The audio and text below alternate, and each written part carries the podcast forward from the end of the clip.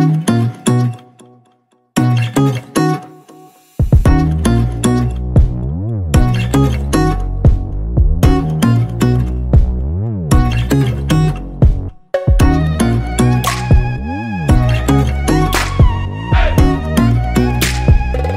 Bienvenidos caminantes en busca de la verdad. Mi nombre es Katy Gómez. Si estás aquí es porque estás buscando respuestas serias a preguntas de la Biblia. Tenemos a ver la serie completa. Esta es la segunda temporada. Busca la información de otros videos en la descripción de este video. No olvides dejar tus comentarios, suscribirte y activar la campanita para que recibas notificaciones de nuevo contenido en este canal. Te invito a comprar mi libro Duelo para Novatos disponible en amazon.com y si quieres apoyar mi ministerio puedes comprarme un café. En la descripción está toda la información para hacerlo. Hoy quiero tratar un tema que me trajo dando vueltas muchos años. Yo sé que si te topaste alguna vez con algunos folletos que presentaban el Evangelio, al final estos incluían una imagen como esta tres círculos, en una el hombre natural representado con el ego o el yo sentado en el trono, otro círculo con el hombre carnal, también con el ego o el yo sentado en el trono, pero con Jesús a un lado, y el tercer círculo, el hombre espiritual con Cristo en el trono y el ego o el yo a un lado de la silla. Cada vez que lo veía, me quedaba pensando, ¿se puede ser cristiano carnal? ¿Se puede ser espiritual y carnal al mismo tiempo? Mi pregunta era, ¿cómo puede un cristiano vivir en la carne? De acuerdo con la ilustración, es uno que no confía en Dios, uno que ha quitado a Cristo del trono de su corazón. Quizá lo mejor que podemos hacer es dejar que la Biblia se defina a sí misma, que sea ella la que nos responda si esto es posible. Definamos lo que significa ser carnal. Viene de la palabra griega sarkikos, que significa corpóreo o carnal. Implica vivir bajo el control de los apetitos de la carne o del animal. Pablo introduce en la carta de los Corintios el concepto de hombre natural y dice, primera de Corintios 2.14, pero el hombre natural no percibe las cosas que son del Espíritu de Dios, porque para él son locura y no las puede entender porque se han de discernir espiritualmente. Un hombre natural entonces es uno que no ha nacido de nuevo, porque no tiene el espíritu del eterno. En griego se usa el término sujicos y es muy parecido al concepto anterior. Es alguien que está bajo la naturaleza sensual, es la parte inmaterial que va tras sus instintos animales o bestiales. Así que por definición no hay diferencia entre un carnal y un natural. También se le puede llamar mundano o sensual y que no tiene el espíritu, así dice Judas en su carta. Los que os decían, en el postrer tiempo habrá burladores que andarán según sus malévolos deseos. Estos son los que causan divisiones, los sensuales, que no tienen el espíritu. Pablo, en su carta a los Gálatas, hace una distinción entre cómo anda alguien en el espíritu y alguien en la carne. Te dejo en la descripción de este video la liga del video Cómo puedo ser lleno del Espíritu, que te ayudará a profundizar en este tema. Pero esto es lo que dice Pablo en su carta a los Gálatas, en el capítulo 5. Digo pues, andad en el espíritu y no satisfagáis los deseos de la carne, porque el deseo de la carne es contra el espíritu y el del espíritu es contra la carne, y estos se oponen entre sí para que no hagáis lo que quisierais pero si sois guiados por el Espíritu no estáis bajo la ley. Y manifiestas son las obras de la carne que son adulterio, fornicación, inmundicia, lascivia, idolatría, hechicerías, enemistades, pleitos, celos, iras, contiendas, disensiones, herejías, envidias, homicidios, borracheras, orgías y cosas semejantes a estas, acerca de las cuales os amonesto, como ya os lo he dicho antes, que los que practican tales cosas no heredarán el reino de Dios. Mas el fruto del Espíritu es amor, gozo, paz, paciencia, benignidad, bondad, fe, mansedumbre, templanza. Contra tales cosas no hay ley. Pero los que son de Cristo han crucificado la carne con sus pasiones y deseos. Si vivimos por el Espíritu, andemos también en el Espíritu. Esa es la conclusión de este pasaje. Si vives en la carne, no heredarás el reino de los cielos. Si vives en el Espíritu, no hay ley que te acuse. Y no se puede estar vivo y muerto. En otras palabras, no hay zombies en el reino. En el libro de Romanos, Pablo nos explica que la condenación es para los que viven según la carne. Y aquí quiero que observes que hay algo que es imposible que hagan los que andan en la carne. Romanos 8.1. Ahora pues, ninguna condenación hay para los que están en Cristo Jesús, los que no andan conforme a la carne, sino conforme al Espíritu. Porque lo que era imposible para la ley, por cuanto era débil por la carne, Dios, enviando a su Hijo en semejanza de carne de pecado, y a causa del pecado, condenó al pecado en la carne, para que la justicia de la ley se cumpliese en nosotros, que no andamos conforme a la carne, sino conforme al Espíritu. Porque los que son de la carne piensan en las cosas de la carne, pero los que son del Espíritu en las cosas del Espíritu. Porque el ocuparse de la carne es muerte, pero el ocuparse del Espíritu es vida y paz. Por cuanto los designios de la carne son enemistad contra Dios, porque no se sujetan a la ley de Dios, ni tampoco pueden y los que viven según la carne no pueden agradar a Dios. Mas vosotros no vivís según la carne, sino según el Espíritu, si es que el Espíritu de Dios mora en vosotros. Y si alguno no tiene el Espíritu de Cristo, no es de él. Así que hermanos, deudores somos, no a la carne para que vivamos conforme a la carne, porque si vivís conforme a la carne, moriréis, mas si por el Espíritu hacéis morir las obras de la carne, viviréis.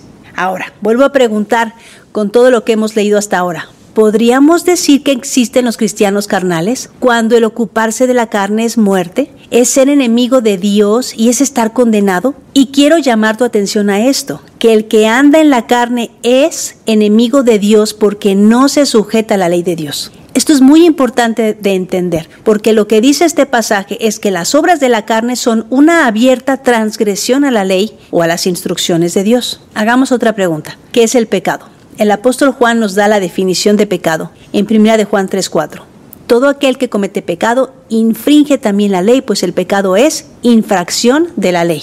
En la lista de Gálatas 5, Pablo menciona las obras de la carne y me puse a buscar en la escritura cada una de estas palabras. Y este es el asunto. Cada una de ellas es un pecado o una infracción de la ley o de la Torah uno de los cinco libros de Moisés y los voy a separar en tres categorías. Te animo a que pongas pausa si quieres anotar cada uno de estos pecados y las citas bíblicas. Adulterio, lo encontré en Éxodo y en Levítico. Fornicación y lascivia, orgías, en Levítico, en Corintios, en Ezequiel, en Apocalipsis, en Romanos. Inmundicia, en Levítico, Ageo, Malaquías, Mateo, Apocalipsis, Ezequiel.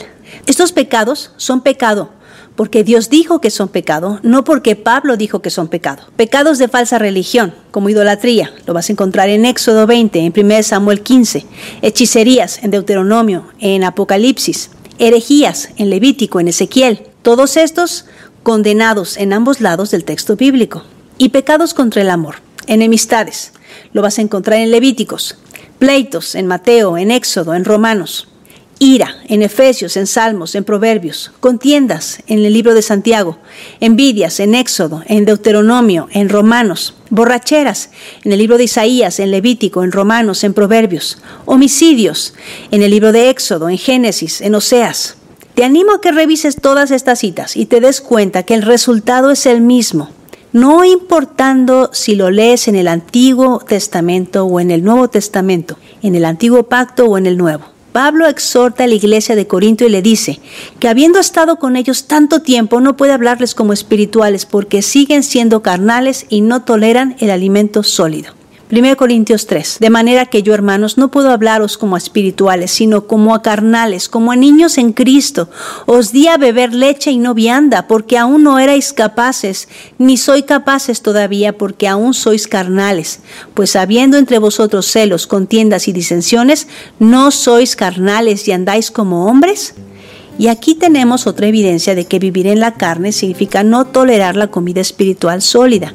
Y la evidencia está en que el fruto de andar en la carne son divisiones, pleitos, chismes, contiendas y toda clase de pecado y falta de amor. La carne y el espíritu son opuestos. No te engañes. La evidencia de que has nacido de nuevo, de que has recibido la salvación por fe, es que vives una vida nueva. La fidelidad a un culto, a una denominación, a una iglesia no es nacer de nuevo. Lo que te sepas de la Biblia no te salva. Tienes que nacer de nuevo. Y la evidencia de que naciste de nuevo es que vives en el Espíritu. Y eso no tiene que ver con ninguna emoción o un estado pasivo de meditación. Vivir en el Espíritu significa que ahora tienes un corazón de carne en el que Dios puede trabajar y las instrucciones de Dios están escritas con su dedo en tu corazón. Mira cómo dice Ezequiel 36 y observemos con cuidado lo que el profeta dijo que era andar en el Espíritu. Os daré corazón nuevo y pondré espíritu nuevo dentro de vosotros y quitaré de vuestra carne el corazón de piedra y os daré un corazón de carne. Y pondré dentro de vosotros mi espíritu y haré que andéis en mis estatutos y guardéis mis preceptos y los pongáis por obra. Habitaréis en la tierra que di a vuestros padres y vosotros me seréis por pueblo y yo seré a vosotros por Dios. Revisa primero de Pedro 2.9 y fíjate lo que dice. Y os guardaré de todas vuestras inmundicias, y llamaré al trigo y lo multiplicaré, y no os daré hambre. El nuevo pacto no es otra cosa que nacer de nuevo, tener un nuevo corazón, tener espíritu nuevo, ropas limpias, vida eterna, ser una nueva criatura. Entonces tenemos que dejar claro que lo que esclaviza al hombre es el pecado, así lo dijo Yeshua. Juan 8:34 dice, Jesús les respondió, de cierto, de cierto os digo que todo aquel que hace pecado, esclavo es del pecado. Y la definición de pecado que ya leímos es transgresión de la ley. Todo aquel que comete pecado infringe también la ley, pues el pecado es infracción de la ley. Entonces, seguir las instrucciones de Dios trae libertad, como dice Santiago 1.25. Mas el que mira atentamente en la perfecta ley, la de la libertad, y persevera en ella, no siendo oidor olvidadizo, sino hacedor de la obra, éste será bienaventurado en todo lo que hace.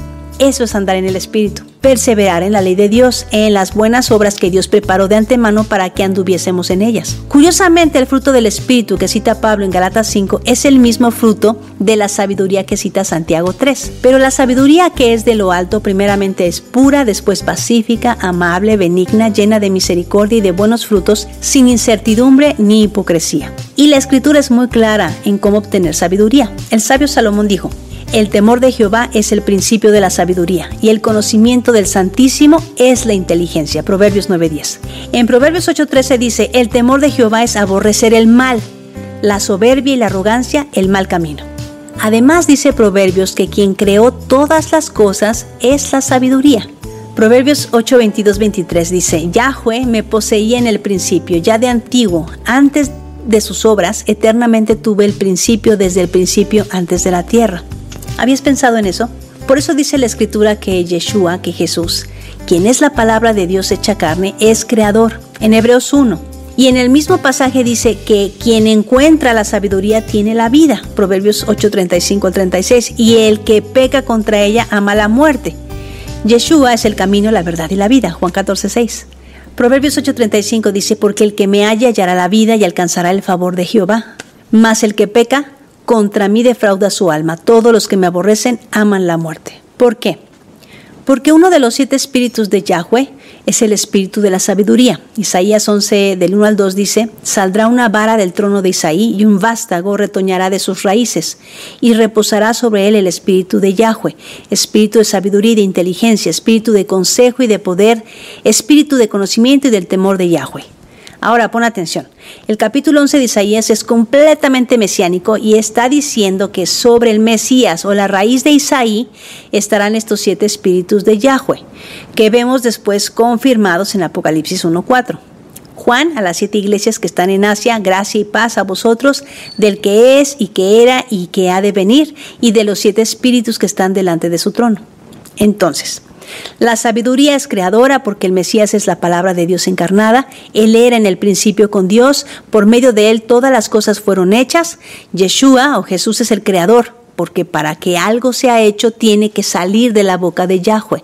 Ahora, si decimos que le pertenecemos, entonces hemos de hacer exactamente lo que nuestro Salvador nos mandó hacer, y esto es obedecer sus mandamientos, porque le amamos, porque eso es vivir en el Espíritu. En Juan 14, versículos 15 al 17 dice, si me amáis, guardad mis mandamientos, y yo rogaré al Padre y os dará otro consolador para que esté con vosotros para siempre, el Espíritu de verdad, el cual el mundo no puede recibir porque no le ve ni le conoce, pero vosotros le conocéis porque mora en vosotros y estará en vosotros. Si andamos en el Espíritu, andaremos en sabiduría y en el temor de Yahweh.